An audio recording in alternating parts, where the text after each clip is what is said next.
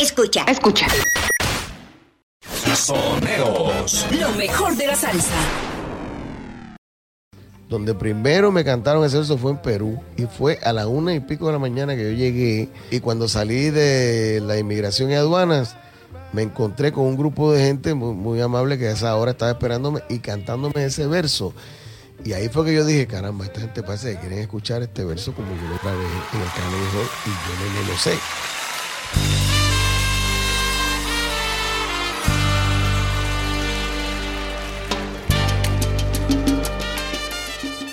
Gilberto Santa Rosa comenzó su carrera a los 14 años y logró amplia notoriedad cuando ingresó a las orquestas de Tommy Olivencia y Willy Rosario.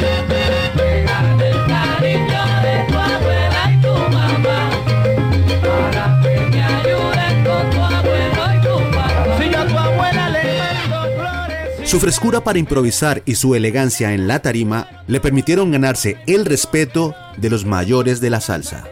Fue así que en 1986 decide dar un gran paso y convertirse en solista. Yo me, armé de valor y fui donde Rafael Itier. Y, y le dije, mira Rafael, yo tengo tal y más cual cosa, pero estoy buscando quien me grabe. Eh, y Rafael me dijo, mira, tú hablaste con Willy. Y dije, no, no hablo con él todavía. Me dijo, vete a hablar con Willy primero y después vienes para acá. Y entonces fui, eh, hablé con él, todo no fue tan tranquilo como lo estamos contando, pero hablé con él y entonces este, me empecé a trabajar en el proyecto mío. Con el apoyo de Rafael Itier, Gilberto Santa Rosa graba cuatro LPs para el sello Combo Record. La mayoría era salsa romántica, pero con arreglos llenos de sabor. Pero yo decía, caramba, yo puedo hacer un tipo de salsa que yo pueda bailar, disfrutar, pero a la vez pueda decir tener una letra interesante, romántica, bonita. Y eso me servía para entonces yo llenar mi necesidad como cantante. Yo lo que quiero es cantar en en la plaza. En 1989, Gilberto pega en Puerto Rico los temas Tengo una muñeca y Soborno.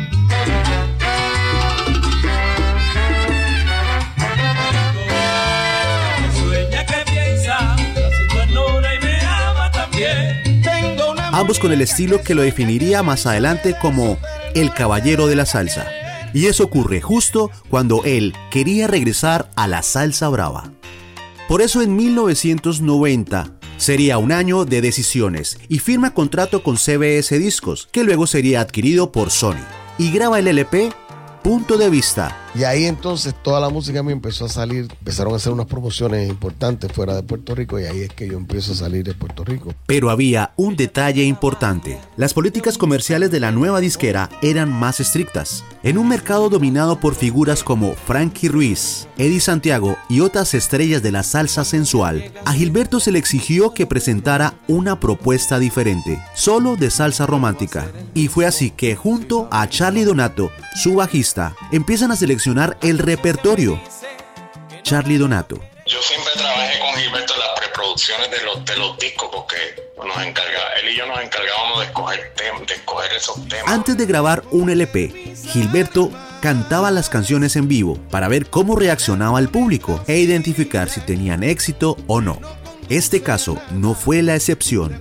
Pero hubo un tema que no tuvo la recepción que esperaban, Perdóname, del compositor cubano Jorge Luis Piloto, Charlie Donato. De acuerdo a la aceptación de los temas, él pues ya escogía los que iba a grabar. Y recuerdo primera vez que tocamos Perdóname, no tuvo una buena recepción. La gente como que se quedó como que como que si no hubiera sucedido nada. Eso es una anécdota bien cómica. Pese a ello, Donato recuerda que decidieron incluir de todos modos el tema en el disco. Charlie Donato. El tema llevaba un mensaje bien bonito. Pues vamos a entrarlo como que un, como que un tema pues, para rellenar ya, para terminar el disco. Ramón Sánchez, arreglista.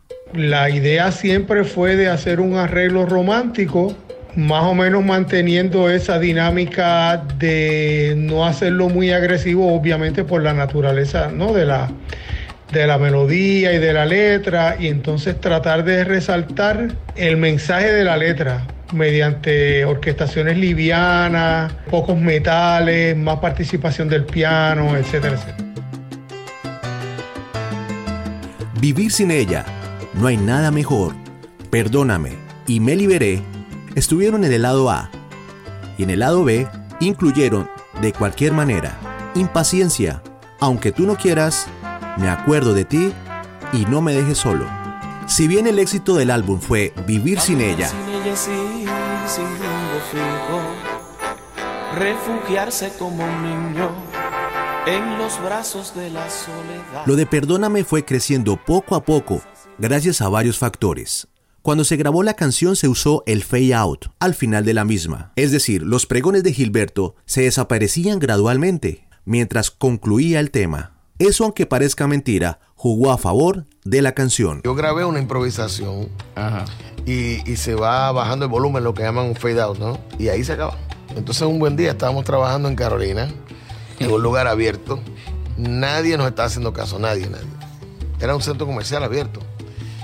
Y los muchachos de la banda dicen, mira Gilberto, vamos a aprovechar que como no nos están haciendo caso, vamos a ensayar la canción en Perdona Mesa que no la hemos tocado. Y empezamos a tocarla. ¿Qué pasa? Que cuando yo terminé la improvisación que yo había grabado, me vieron a los muchachos y como no tenían un final escrito, no sabían cómo terminar. Entonces me decían, sigue improvisando, en lo que nosotros nos ponemos de acuerdo. Yo seguí improvisando y ahí la gente empezó a arrimarse. Y de caramba, esto parece que está funcionando bien. Y de ahí es que nace el gimmick de, de la improvisación larga.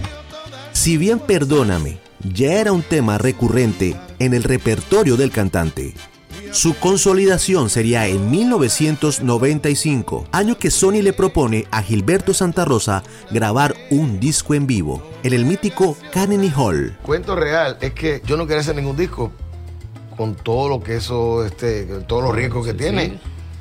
Y Rafa Muñica, que le agradezco la idea de, de, hacer ese disco, y la gente de Sony, pues elegantemente me obligaron, ¿verdad? Grabamos el disco con el cuento Sí, sí, con el cuento viejo de que si no te gusta, no lo, no lo sacan. Ay, perdóname,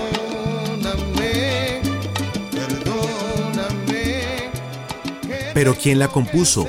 ¿Cuál es la historia detrás de esta canción? Hay un detalle que no puede pasar desapercibido. En agosto de 1990, cuando Jorge Luis Piloto estaba escribiendo la canción, estallaba la guerra del Golfo Pérsico. Y la hice lo de pido la paz para esta guerra porque estábamos en la guerra del Golfo. Entonces yo basándolo en todo aquel asunto de la guerra, pues me hice esta analogía entre una guerra y el amor. Pido la paz para esta guerra. Quisiera deponer mis además, parar con esta hostilidad que no conduce a nada. Te propongo una tregua. Más de 40 años de iniciada la carrera artística de Gilberto Santa Rosa, Punto de Vista sigue siendo de sus álbumes más importantes. Y la versión en vivo de Perdóname, con aquella magistral improvisación de Gilberto, quedó para siempre en la memoria de la gente. Pido la paz para esta guerra. Quisiera deponer mis armas, parar con esta hostilidad que no conduce a nada. Te